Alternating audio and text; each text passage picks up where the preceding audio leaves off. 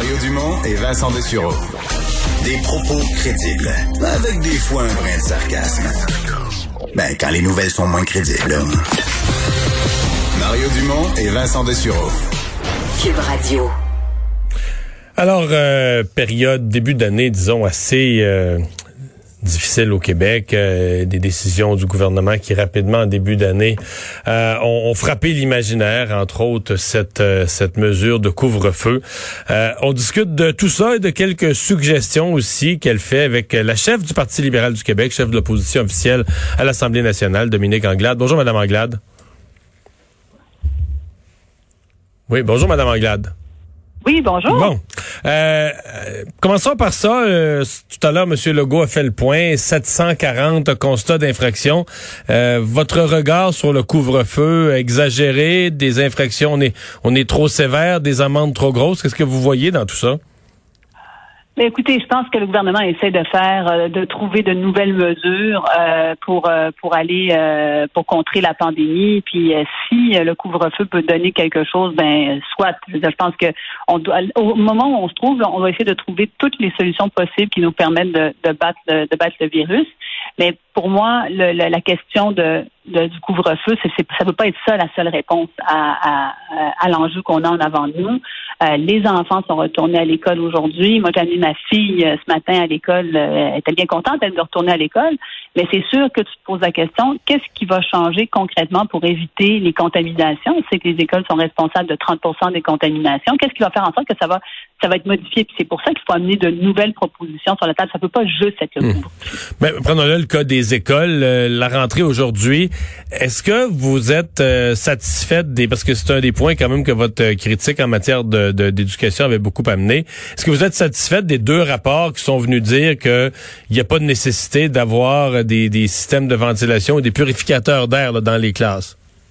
Ben, écoutez, il y a combien de rapports qui sont sortis depuis le mois, depuis l'été qui disaient au contraire qu'il fallait ventiler, au contraire qu'il faut euh, euh, qu'il faut faire un effort, encourager les gens à avoir euh, des, des purificateurs ou bien trouver des, des, méthodes. Puis là, on est rendu à la, à la dernière minute, les élèves retournent à l'école, puis on essaie de dire, ben il y a pas, c'est plus ou moins un enjeu. On a beaucoup beaucoup tergiversé sur cet enjeu-là. On aurait dû, comme le gouvernement aurait dû être beaucoup plus proactif là-dessus, puis dire, on va prendre le taureau par les cornes, puis on va faire, puis on va aller de l'avant pour ventiler, pour ventiler les, les écoles. Mais ça, c'est un ça, ce que l'on voit là, c'est aussi ce que l'on voit dans toute la question du euh, dépistage massif. On sait dans plein de régions, dans plein d'endroits, qu'il y a une contamination qui est plus importante. Donc, pourquoi est-ce qu'on se dit pas qu'on va faire, on va, on, va segmenter, on va cibler des endroits où on va faire un dépistage massif, puis on va peut-être trouver des cas qui sont asymptomatiques, qu'on va pouvoir retourner chez eux, qui vont éviter la contagion. C'est ça qu'on a besoin. C'est quoi les, des exemples de, quoi? Des, des, institutions, des écoles, de, des écoles. Ça peut être les écoles, ça peut être, euh, ça peut être des entreprises. Euh, regardez à Laval euh, en décembre, en novembre, décembre dernier, ce qu'ils avaient fait, ils avaient décidé de faire des, un, nouveau test. Bon, il n'y en a pas pour tout le Québec, mais il y avait quelqu'un qui avait développé un nouveau test qui permettait d'identifier des gens qui avaient des qui, qui, avaient la COVID, puis de pouvoir au moins limiter la propagation. Pourquoi est-ce que nous, entre les tests rapides, les tests conventionnels, d'autres tests qui sont faits, il y a des exemples de ça en Angleterre, en, euh, en Ontario? Là, je lisais encore sur euh, sur l'Ontario un autre exemple qu'il est en train de mettre en place. En France, il y a des il y a des tests qui existent qui nous permettent d'être euh, d'être efficaces. Pourquoi est-ce qu'on le fait pas? Parce que ça va nous permettre au moins de dire on, on va identifier des gens qui sont asymptomatiques aujourd'hui, qui mais qui sont quand même porteurs du virus, puis de les de les de les mettre en quarantaine. On va avoir besoin de faire plus que ce qu'on fait là. C'est pas hmm. seulement les masques. Les masques, c'est une chose qu'on a fait tardivement, puis là, on l'a fait euh, tardivement pour nos écoles, mais c'est plus que ça. Ouais. Vous pensez que vous pensez que ce qu'on a fait avec les élèves de secondaire, pas de secondaire, mais de 5 et 6e année, euh, euh, de demander le masque en classe, c'est quelque chose qui aurait dû se faire bien avant? Ben, c'est sûr. C'est certain, parce que sinon, pourquoi on le ferait aujourd'hui? déjà à l'époque, c'était toute la saga du masque. On a commencé en disant que c'était pas important, après on a dit que c'était important, après on a dit ben, pour seulement pour les élèves. On a questionné le gouvernement, on a dit ben, pourquoi ne mettez pas pour tout le monde euh, au primaire? Ah ben là on n'est pas rendu là pour toutes sortes de raisons, mais là on est rendu là. Mais on, prend du temps à prendre ces décisions-là, puis ça a, une, ça a un impact. Puis c'est la question que je pose aujourd'hui encore sur, par exemple, la vaccination. Si on va plus loin sur la question de la vaccination, moi, je suis contente de voir qu'on vaccine du monde. Ça, c'est une bonne nouvelle parce que ça mène une lueur d'espoir, puis les gens se disent, OK, on va, on va être vaccinés. Maintenant, il va y avoir une deuxième dose du vaccin. Quand est-ce qu'elle va avoir lieu, cette deuxième dose-là? La première personne qui a été vaccinée au Québec, ça fait quatre semaines. Moi, la question que je me pose, c'est quand est-ce qu'il va y avoir des deuxièmes doses? Mais là, pour l'instant, mais pour l'instant, la décision est prise. On reporte la deuxième dose pour vacciner un maximum de personnes. Est-ce que vous avez c'est, c'est tout un débat, euh, je dois avouer, euh, scientifique, euh, mondial. en Europe, je voyais des lettres ouvertes de médecins d'un côté et de l'autre. débat pas facile. Est-ce que vous pensez qu'on prend un risque exagéré en reportant la deuxième dose? Ben, moi, je pense qu'il faut vacciner le plus de personnes possible, mais ce que j'aimerais savoir, c'est on va retarder de combien de temps? Est-ce que c'est deux mois? Est-ce que c'est trois mois? Là, on nous dit qu'on va faire des études. Il ne faudrait pas que les études qu'on fasse sur le vaccin soient les mêmes études qu'on a faites sur le masque, soient les mêmes études qu'on a faites sur la ventilation, puis qu'on se retrouve dans quatre mois, dans cinq mois, à avoir plein de personnes vaccinées, mais pas de deuxième dose. Puis finalement, est-ce que le vaccin est aussi performant? Et aujourd'hui, le docteur Arruda dit, ben là, c'est sûr qu'il va falloir qu'on fasse des, des, analyses là, plus longtemps. Puis il a dit, c'est sûr qu'il y aura une deuxième dose. C'est ça qu'il a dit. Il a dit, c'est sûr qu'il y aura une deuxième dose. Très bien, mais je pense qu'il y, y, a des propositions qui doivent émaner de la santé publique pour dire quand est-ce qu'on aura les deuxièmes doses. On a changé de stratégie il y a quelques semaines. Maintenant, comment est-ce que ça va se déployer? C'est des questions qui se posent. Hein. Ouais. Mais on est-ce que vous êtes satisfait de l'apport fédéral de doses? Parce que c'est une des questions qui se posent dans les provinces. Est-ce que le gouvernement fédéral a réservé dans son calendrier assez de doses assez tôt? Là? Parce que pour l'instant, bon là, c'est un début de campagne de vaccination. On peut dire la machine se rode, mais on a quand même l'impression qu'on va se retrouver au on va quand même arriver au printemps, puis qu'aux États-Unis, euh, les trois quarts de la population va être vaccinée, puis ici, on va encore être d'un clientèle prioritaire. Là.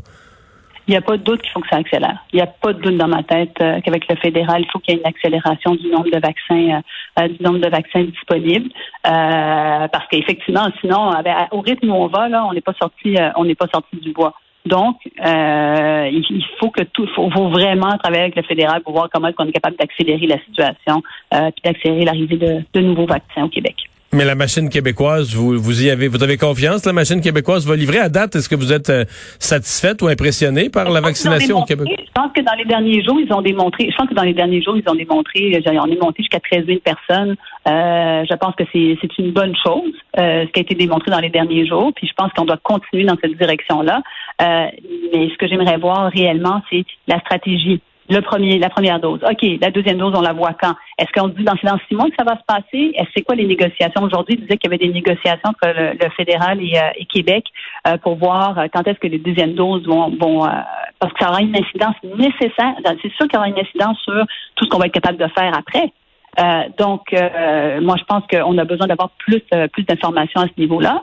Comme je vous disais, en parallèle, euh, trouver des mécanismes pour faire du, dépistage massif dans des endroits où on sait qu'on va avoir des enjeux. On sait qu'on va avoir de la contamination.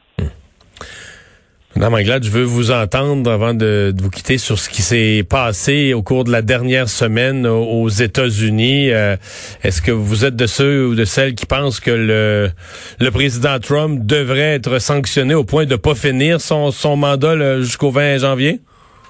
Ben oui, je suis de celles qui pensent que le président, Trump, a, ben, premièrement, là, juste d'un point de vue démocratique, ce qui s'est passé, c'est terrible ce qui a été fait euh, aux États-Unis, mais c'est quand même la conséquence de, des quatre ans du gouvernement, euh, du gouvernement américain, du gouvernement Trump.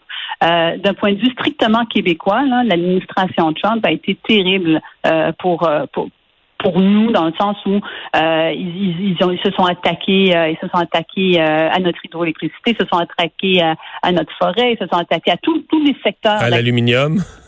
L'aluminium, mais j'en passe, l'aérospatiale, etc. Ils se sont attaqués à tous les secteurs d'activité. Donc, vous n'allez pas trouver en moi quelqu'un qui va défendre cette administration-là qui a été épouvantable pour le Québec, mais aussi euh, mais aussi épouvantable en général. Et, euh, et là, ce qu'on voit, c'est euh, terrible pour les, la, la, la, démocratie. On dit que c'est la plus grande démocratie au monde. On a regardé le résultat. Et, et, et, moi, je pense que j'ai quand, quand je regardais la suppression des comptes mettant sur sur Twitter, etc. c'est un autre débat. Mais il a, il a tenu des propos qui étaient tellement inacceptables pendant tellement longtemps. Euh, s'il y avait une décision, c'est tard, mais ça, enverrait au moins un message très clair aux, républicains. Hmm. Madame Anglade, merci de nous avoir parlé aujourd'hui. C'est moi qui vous remercie. La chef Au revoir. d'opposition à l'Assemblée nationale, Dominique Anglade. On s'en va à la pause.